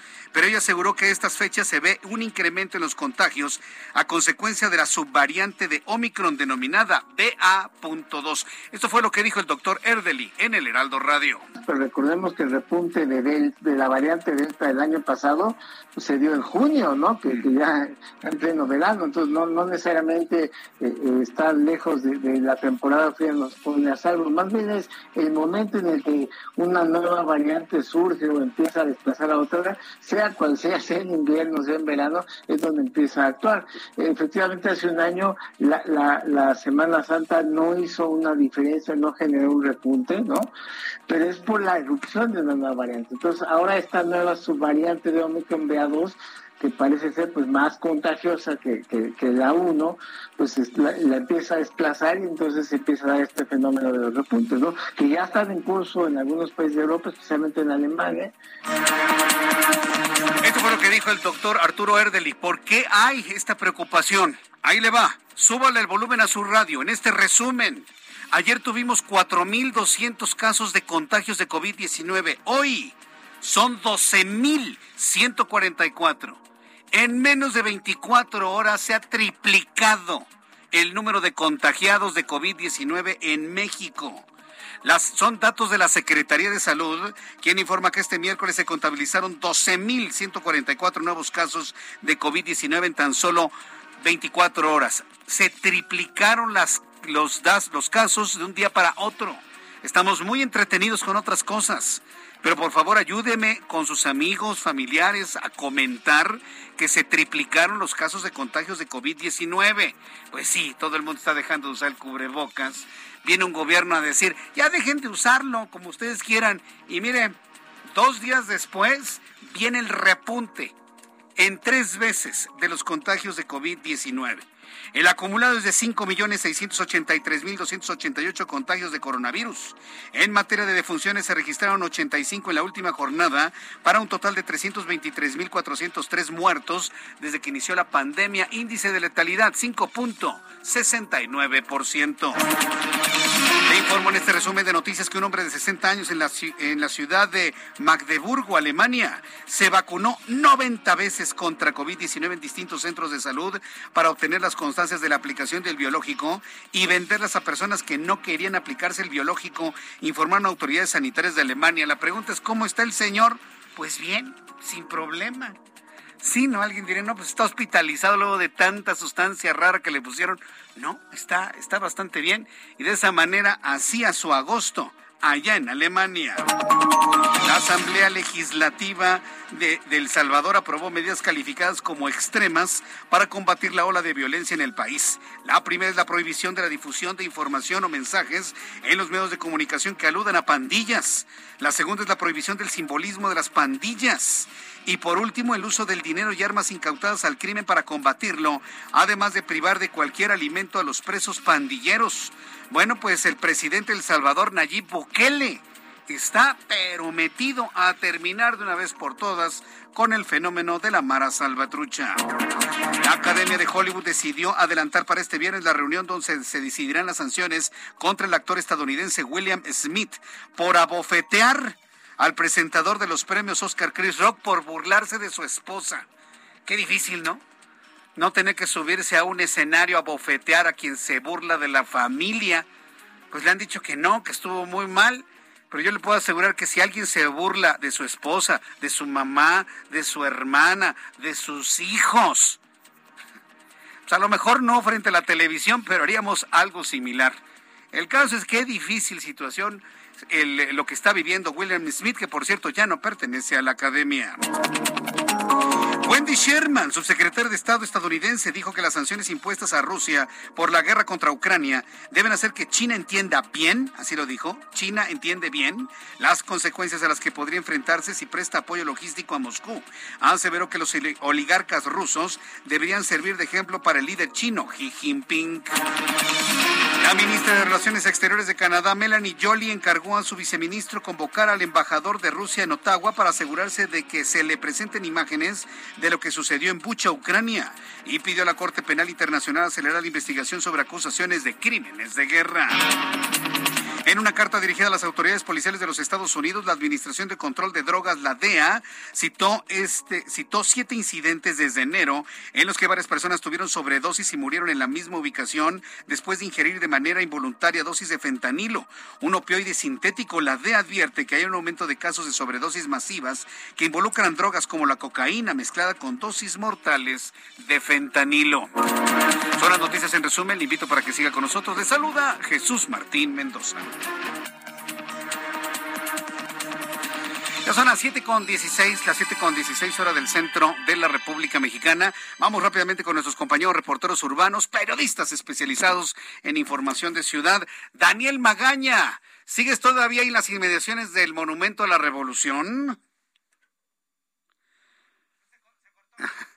Sí, está complicada la comunicación. Que por cierto, casi ni nadie fue, ¿verdad? Estaba vacío, las sillas ahí. Este, pues yo, yo creo que el problema más grave fue el tránsito, ¿eh? más que otro tipo de situación. Vamos a, estar, entrar en comunicación con mi compañero Daniel Magaña en cualquier momento para que nos diga cómo están los problemas vehiculares en la Avenida Juárez, en Avenida de los Insurgentes Centro. Pero mientras tengo contacto con él, entro en contacto con Mario Miranda. Adelante, Mario, gusto en saludarte. ¿Qué tal, Jesús? Buenas tardes. Pues continuamos aquí en el municipio de Naucalpan, exactamente afuera del Parque Naucali, donde continúan manifestándose los familiares y amigos de Hugo Carvajal, el joven que fue asesinado el pasado sábado en el municipio de Gilochingo. Hace unos momentos habló la mamá de Hugo Carvajal, Maureen Amaro. Vamos a escuchar qué fue lo que me comentó. Después de las 12 de la noche vamos a hacer una reunión para, para pensar qué vamos a hacer mañana. Y no a qué vamos a hacer, lo vamos a hacer. Sorpresa. ¿Por qué? Porque espera mañana, espera mañana. Llevamos cuatro días anticipando. Hay hombres que me mandan mensajes. Señora, nosotros vamos a hacer justicia por usted. No lo vuelvo es un movimiento social. Porque no lo es. Estoy dolida. Eso, parte, por supuesto, fue parte de lo que comentó la madre de Hugo Carvajal, la cual comentó que hoy a las 12 de la noche sostendrá una reunión con sus amigos y familiares para determinar lo que van a hacer el día de mañana. Correcto, bueno, pues no se alcanzó a escuchar tu audio, ¿eh, Mario? Pero entonces, ¿qué es lo que dice la señora? Que a las 12 de la noche se van a reunir para establecer una logística de lo que va a ocurrir a partir del día de mañana, ¿eso entendimos? Es correcto, Jesús Martín, eso comentó que a las 12 de la noche se va a reunir con estas personas, sus familiares y amigos, y van a determinar qué es lo que van a hacer el día de mañana. No quiso comentar, dijo que va a ser sorpresa lo que van a hacer, el movimiento que van a hacer, ya que el plazo vence alrededor del mediodía pero ellos a partir de, esta, de la medianoche pues van a determinar lo que van a hacer. Correcto, gracias por esta información. Gracias, Mario. Seguimos pendientes, Martín, buenas tardes. Vamos con el compañero Javier Ruiz. Adelante, Javier. ¿En dónde te ubicamos a esta hora de la tarde, afortunadamente? En la área de los insurgentes, Jesús Martín, donde ya tenemos problemas viales, al menos para quien transita de la zona del eje 5 del eje 6 sur, y esto en dirección hacia el circuito interior. El sentido opuesto, el avance es mucho más aceptable, solo hay que moderar la velocidad y el eje 7 sur ya también con retardos, Martín, una vez que se deja atrás la avenida Universidad para cruzar también la zona de insurgentes y más adelante llegando a la avenida Patriotismo. De momento, el reporte que tenemos, Jesús Martín. Gracias por la información, Javier Ruiz. Estamos atentos a la tarde. Hasta luego, muy buenas tardes. Más adelante voy a entrar en comunicación con nuestro compañero Daniel Magaña para que nos informe pues ya la vialidad tranquilo, ¿eh? Realmente no, no, no, no hubo una convocatoria importante en el evento del, del Monumento a la Revolución. Pero antes, vamos a revisar cómo terminaron los mercados financieros, cotizaciones el día de hoy. Héctor Vieira nos informa.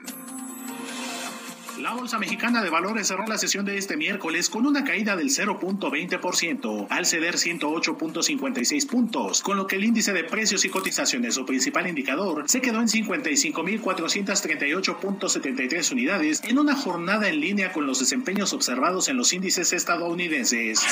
Por su parte, Wall Street cerró por segundo día consecutivo con pérdidas generalizadas, luego de que el Dow Jones retrocedió 144.77 puntos para quedarse en 34.496 51 unidades. Por su parte, el Standard Poor's perdió 43.97 puntos, con lo que se ubicó en 4.481.15 unidades, y el Nasdaq cedió 315.35 puntos, que lo colocó en 13.888.82 unidades. En el mercado cambiario, el peso mexicano se depreció 0.35% frente al dólar estadounidense, al cotizarse en 20 pesos con un centavo a la compra y en 20 pesos con 15 centavos a la venta en ventanilla. El euro, por su parte, se cotizó en 21 pesos con 70 centavos a la compra y 21 pesos con 96 centavos a la venta. En materia de criptomonedas, el Bitcoin tuvo una caída en su valor del 2.87%, con lo que cerró este miércoles en 43.851.10 dólares por unidad, equivalente a 883.433 pesos mexicanos con 3 centavos. El grupo financiero BBVA México ajustó a la baja su pronóstico de crecimiento para el país en 2022, al pasarlo del 2.2 al 1.2%, debido a la debilidad de la demanda interna en un contexto de mayores precios, así como el conflicto bélico entre Rusia y Ucrania y una política monetaria más restrictiva, entre otros factores. El Instituto Nacional de Estadística y Geografía dio a conocer que en enero la inversión fija bruta creció 2.20% a tasa mensual, con lo que sumó cuatro meses consecutivos al alza, siendo su mayor crecimiento desde julio de 2021, gracias a un alza del 4.8% mensual en los gastos efectuados en la construcción. Por otra parte, el propio INEGI informó que también en enero el consumo privado en México aumentó 0.3% a tasa mensual y 7.3% a tasa anual, lo que le permitió llegar a siete meses de avances y ubicarse un 7.27% por arriba del mismo periodo de 2021, aunque 1.1% por debajo de lo registrado previo a la pandemia. Informó para las noticias de la tarde Héctor Vieira. Muchas gracias, Héctor Vieira, por la información de economía y finanzas esta tarde aquí en el Heraldo Radio. Son las 7.22, las 7.22 horas del centro de la República Mexicana. Me decía más temprano que el presidente mexicano pues amaneció de malas. Hoy está, bueno, ya tiene mucho tiempo, mucho tiempo que se muestra enojado, desesperado, eh, como que no, no, no hay eco en sus, en sus, en sus dichos Sí, y, bueno, pues hoy lo vimos verdaderamente, pues, desaforado, pues, como le gustan finalmente. Eh, luego estar hablando otra vez contra los Estados Unidos sobre el asunto de la reforma eléctrica. Está viendo el, el, presidente de México, y no voy a hablar de otras entidades, ¿no? A mí la verdad me da mucha pena ver a otros actores políticos que nada más les dicen tienes que hacer esto y lo tienen que hacer. ¿sí? No, no, no hay una decisión eh, a partir de la voluntad y del convencimiento propio, ¿no? Todo a partir de, pues del miedo que le tienen al presidente de la República, es la verdad de las cosas. Y del asunto de la reforma eléctrica, sabemos que hay mucha gente que no está de acuerdo con la misma, inclusive dentro de Morena, pero ¿qué hacen? Pues decirle que sí al presidente. Entonces han hecho ejercicios, reuniones informativas de la reforma eléctrica. Cuando ya fuimos a un parlamento abierto, yo les comentaba eso precisamente, se gastaron horas, días, tiempo, litros de tinta, entrevistas, comentarios, tiempo de usted como radioescucha, como lector, como televidente.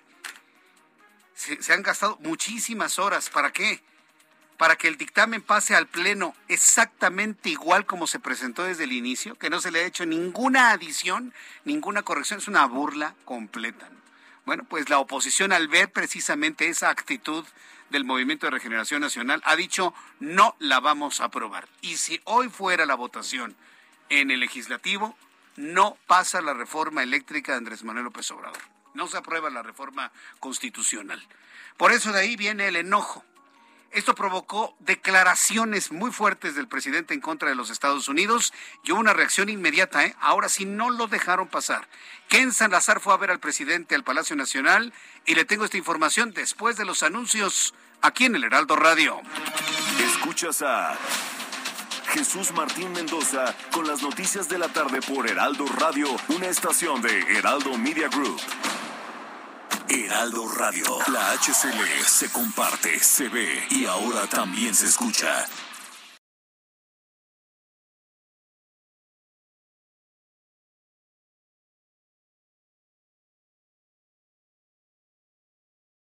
Heraldo Radio 98.5 FM, una estación de Heraldo Media Group, transmitiendo desde Avenida Insurgente Sur 1271, Torre Carrachi, con 100.000 watts de potencia radiada. Escucha las noticias de la tarde con Jesús Martín Mendoza. Regresamos.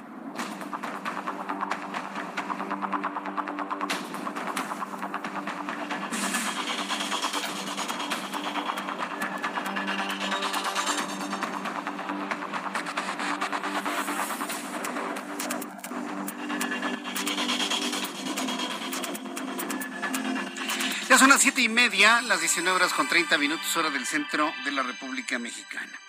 Me estoy enterando de una noticia en este momento que se la quiero compartir, porque así como yo le he pedido su ayuda desde el punto de vista de buenas vibras, de oraciones, me dice mi hermano buenas vibras. No, hermano, tú y yo sabemos, somos eh, católicos, apostólicos y romanos. Y los católicos, apostólicos y romanos nos unimos juntos en oración por tu estado de salud. Mi hermano Roger Mendoza Arriola en este momento está hospitalizado, están informando en estos momentos. Es mi hermano varón menor, sí, porque tengo todavía una hermana menor, mi hermana Jessica. Pero mi hermano Roger, que es mi hermano varón, el menor, me están informando que acaba de ser hospitalizado en este momento.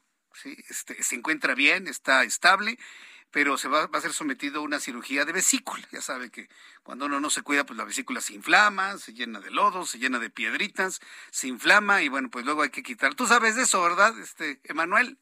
Tú sabes de eso. Bueno, pues en este momento se encuentra hospitalizado ahí en Toluca, en el Estado de México.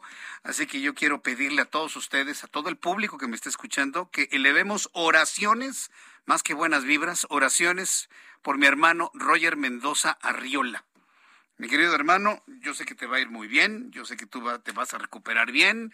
E, entiendo todas las vicisitudes por las que has pasado para llegar ahora al hospital pero espero que te encuentres muy bien. Él en este momento está escuchando precisamente eh, la radio, así que todas las personas que quieran en este momento unirse en una oración, en un buen deseo por su pronta recuperación, se los voy a agradecer infinitamente. Sí, me acabo de enterar hace unos instantes, me han estado compartiendo la información toda la familia y bueno, pues estamos todos unidos en oración. Roger Mendoza, que salgas bien el día de mañana de tu cirugía. Así que bueno, te envío un abrazo, te envío un beso, querido hermano, esperando que te recuperes pronto para ti, para toda tu familia. Y bueno, pues estamos al pendiente de las noticias que se estén generando. la oración es para Roger Mendoza Arriola, que es mi hermano, para las personas que nos acaban de sintonizar en este momento. Bien, pues continuamos con la información aquí en el Heraldo Radio. Vamos a entrar en comunicación con mi compañero Daniel Magaña. Sí, ya se acabó una reunión que se hizo ahí en el Monumento a la Revolución, en donde pues entidades de gobierno junto con entidades de partido que no son los que van a tomar la decisión de aprobar o no aprobar una reforma eléctrica, pues se manifestaron en favor de la de la reforma eléctrica que les ha ordenado el presidente de la República. Adelante, Daniel, gusto en saludarte.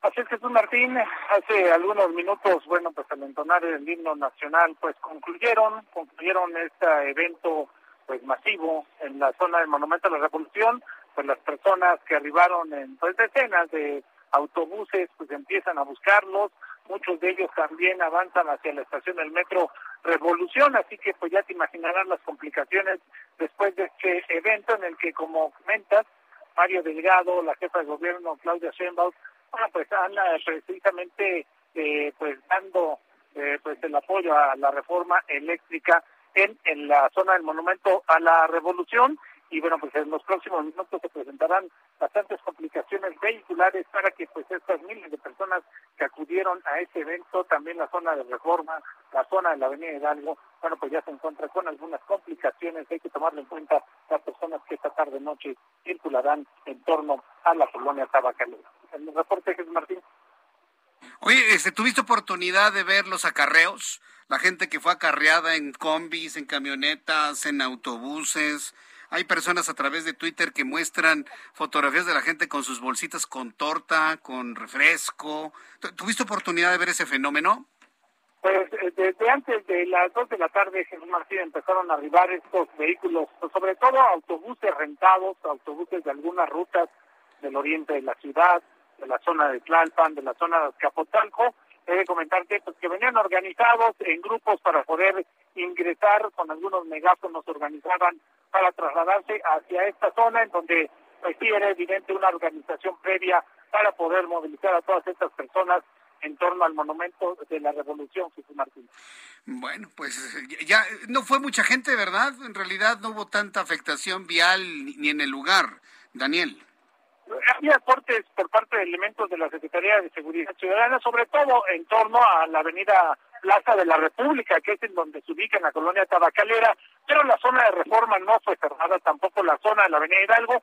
Ahorita cuando muchas personas empiezan a buscar algún otro medio también de transporte, cuando sí se complica un poco el avance, hay que sumarle a esto, bueno, pues ya la hora en la que muchas personas salen de las oficinas en el primer cuadro de la ciudad.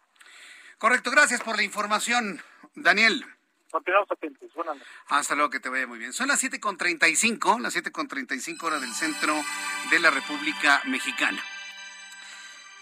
Bien, pues vamos a continuar con la información el día de hoy. ¿Qué crítica se llevó el presidente? Le digo, estaba muy enojado hoy en la mañana, ¿eh? Muy, muy enojado por el tema, porque no pasa su reforma eléctrica, está muy enojado con los Estados Unidos, está enojado prácticamente con todos. Y bueno, pues hoy empezó a hablar y a decir que si puede más el poder de las empresas. Estaba hoy analizando la ley de la industria eléctrica y llamó a la Suprema Corte de Justicia de la Nación a ir a fondo del asunto, porque bueno, pues hay promoción de, de acciones de inconstitucionalidad de lo que pretende el presidente de la República. Y él pues ya sabe, ¿no? Su lucha, ¿no? De el pueblo contra las empresas. López Obrador no debe pelearse con las empresas, son las que generan empleo a muchas personas que lo siguen. Ganen mucho, ganen poco, pero parece que eso no lo entiende.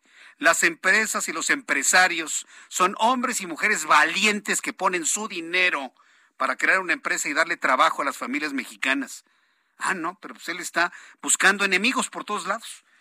Hoy sus, enemigos Estados Unidos, su enemigo es el INE, su enemigo son los FIFIs, sus enemigos son los conservadores, otra vez las empresas.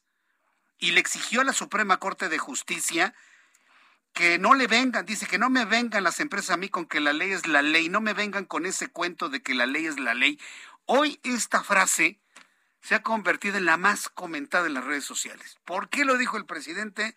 No lo sé, pero eso sucedió hoy, 6 de abril de 2022, en el Palacio Nacional, cuando un presidente cuestiona si la ley es la ley. ¿Quiere usted escucharlo? Esto fue lo que dijo hoy en la mañana. ¿Puede más el poder de las empresas? Y que no me vengan a mí de que la ley es la ley, no me vengan con ese cuento de que la ley es la ley. No, lo que se va a demostrar es si son abogados que defienden del interés público o son abogados patronales Entender esto. Desesperación total. Desesperación. Está el presidente desesperado porque ve que las cosas no le salen en función de lo que le ordenan en el foro de Sao Paulo. No va a haber una reforma eléctrica como él la quiere. Eso es un hecho al día de hoy. ¿eh? Eso es un hecho al día de hoy. Quienes están atrás también de todo esto, preocupados por lo que ocurre en México, es los Estados Unidos. Lo sabe el presidente y se fue de la boca el día de hoy. El presidente López Obrador recibió este miércoles al embajador de Estados Unidos en México, Ken Salazar.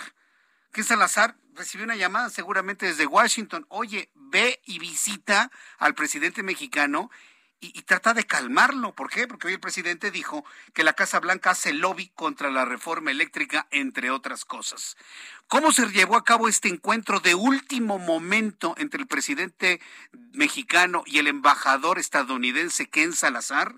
Entro en comunicación con Francisco Nieto, reportero del Heraldo Media Group. Adelante, Francisco, gusto en saludarte, Paco.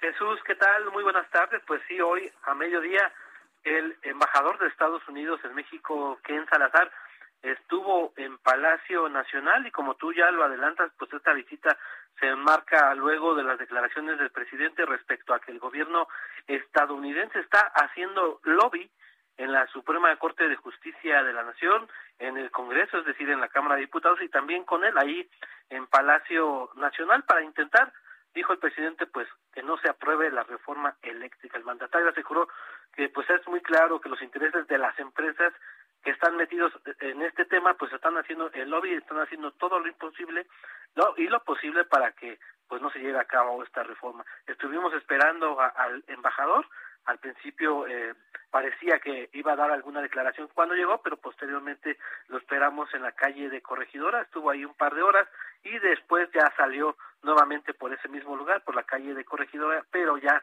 ya se subió directamente a su camioneta, ya no pudo emitir ningún tipo de comentario sobre esta reunión que como tú dices, pues está en medio pues, de la polémica de la reforma eléctrica que mañana se estará discutiendo en la Suprema Corte de Justicia y que pues que el presidente busca que también ahí ahí también se apruebe y se le dé la constitucionalidad que está buscando, pero hoy, hoy el embajador no habló como sucedió la semana pasada con John, con John Kerry, que buscó a los medios de comunicación para emitir su mensaje. Esta vez, pues, decidió subirse a su camioneta y no emitir ningún tipo de comentario, Jesús Martín.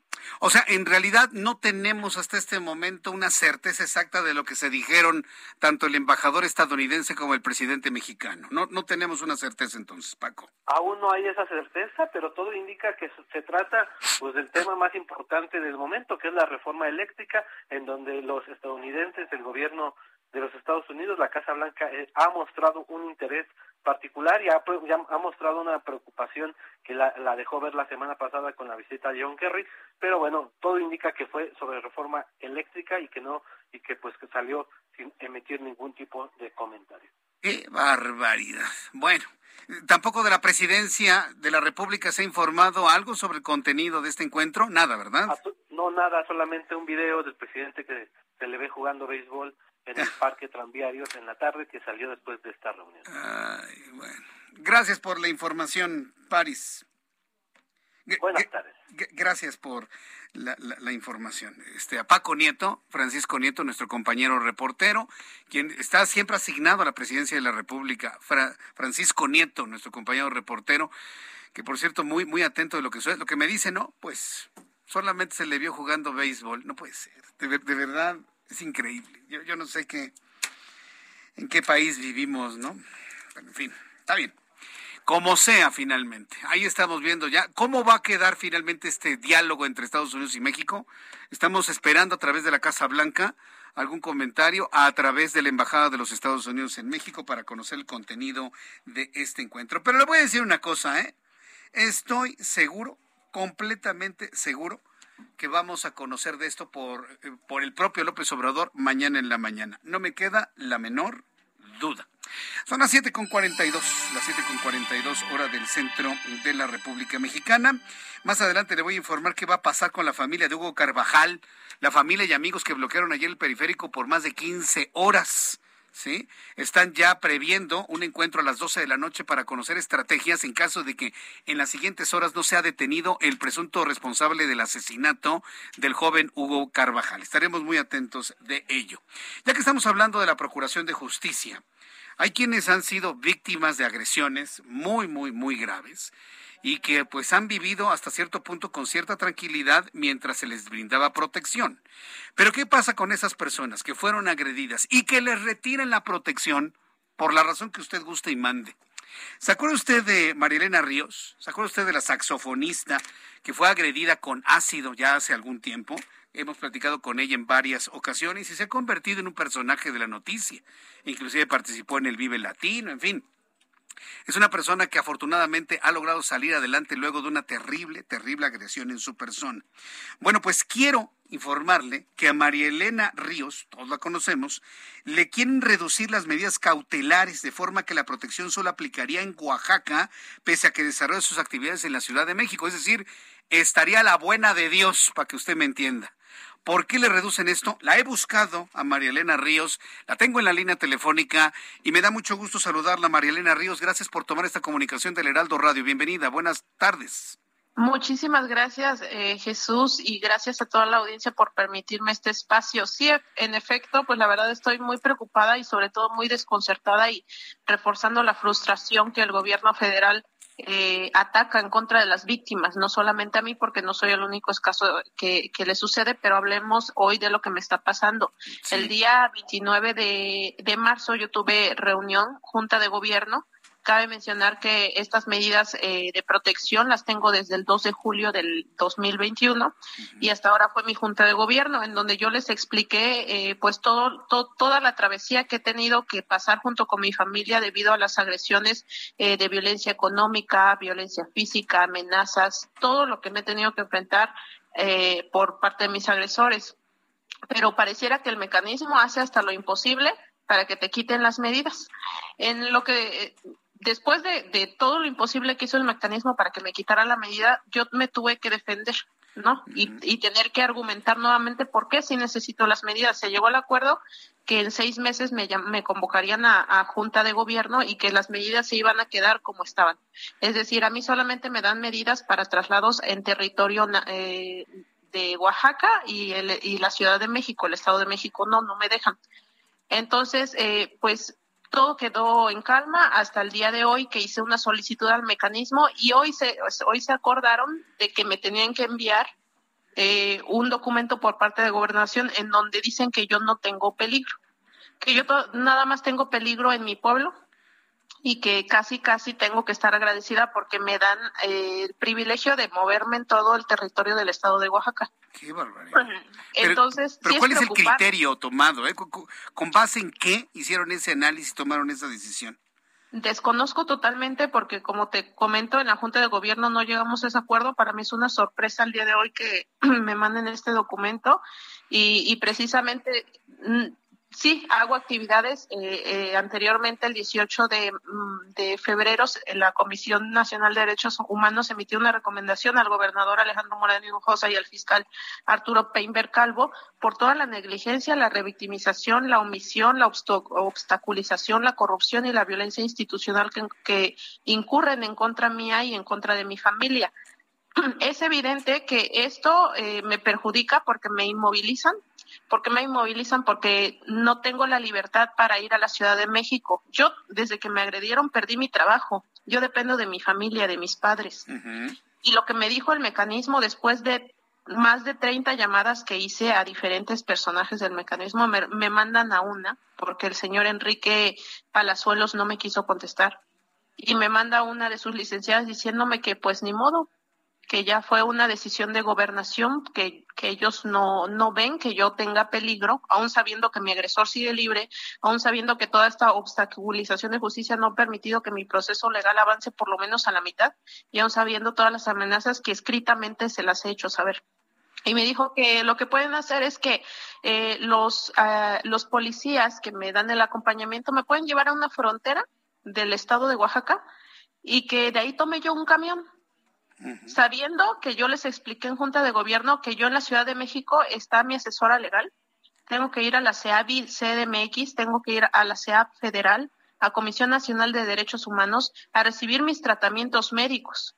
Y a pesar de todo eso dicen que yo no tengo peligro, a pesar de que saben y, y ha habido denuncias que el fiscal Arturo Peinberg ha opacado en donde han visto a mi agresor también en la ciudad y en el Estado de México y dicen que no tengo peligrosidad cuando yo ya hice una aportación de pruebas en donde viene eh, marcado qué doctores y la dirección de, las clínicas en donde me estoy atendiendo. Ajá, entonces me voy a la Ciudad de México en camión, en Uber, en taxi, y yo no sé si ellos me van a estar, eh, me van a estar esperando afuera de la clínica. Entonces, ¿qué está pasando? Recientemente se ha sabido de todos los periodistas que han fallecido, fallecido. Entonces, ¿es necesario que te maten? ¿Ya para qué? Lo que sucedió en, el estado de Oaxaca. Mataron a nuestro compañero periodista. ¿Y ya para qué mandan a la protección si él ya está muerto? Ya lo callaron, ya callaron esa verdad. Entonces, yo hago con un llamado al señor Alejandro Encinas. Posiblemente él no está sabedor, pero yo no tengo su contacto, desafortunadamente.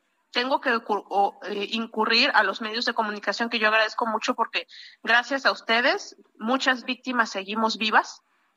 Y yo hago un llamado al señor que, ponga orden en su mecanismo, porque es todo un desastre. Hay veces en que no mandan tampoco los viáticos y yo tengo que pedir prestado para pagar sus cosas, cosas que le corresponde pagar al mecanismo. Yo estoy consciente que probablemente él no sabe, pero acá está el medio para que él sepa y sepa cómo funciona su mecanismo, porque no van a decir tal licenciada, tal encargado, tal policía, no, directamente es con Alejandro Encinas y él tiene que saber que su mecanismo no está funcionando bien y que lo necesitamos las víctimas. Yo, además de ser defensora de mis derechos humanos, porque me convertí en activista por mí, en mí se ven reflejadas muchísimas mujeres, a las cuales también defiendo, y no son mujeres de mi pueblo y no son mujeres solamente de Oaxaca son mujeres de distintos puntos de la República que yo también las defiendo. Y eso es ser defensor de derechos humanos y la obligación que tiene el gobierno es proteger a los defensores.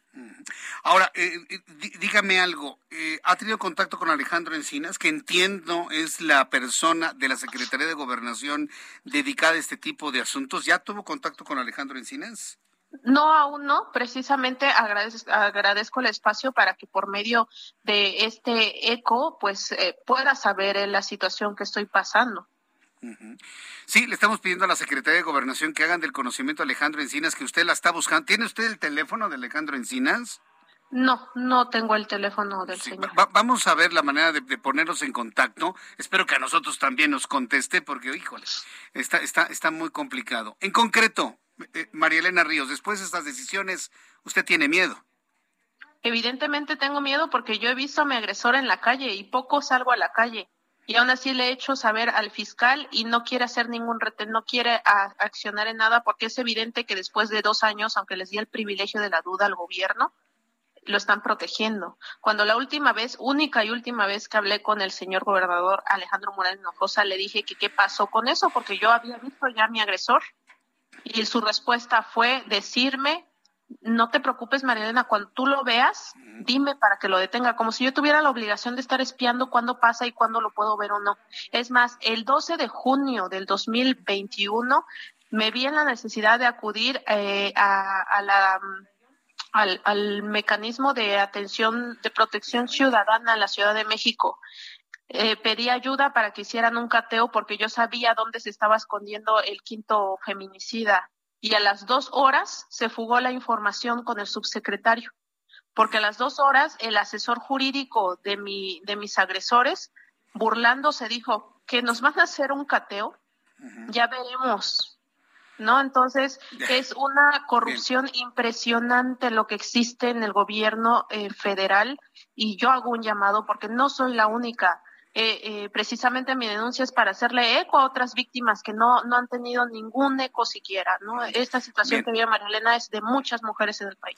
María Elena Ríos, déme la oportunidad de volverla a buscar en los siguientes días y, esperemos que, que, no pase nada y estamos muy pendientes de su caso. María Elena Ríos, muchísimas gracias por tomar esta llamada del Muchísimas gracias. Gracias. Hasta, luego, gracias. Muy bien. Me quedan dos minutos y medio para concluir nuestro programa. No quiero dejar de conversar a través de la línea telefónica con María Miquel del Bosque.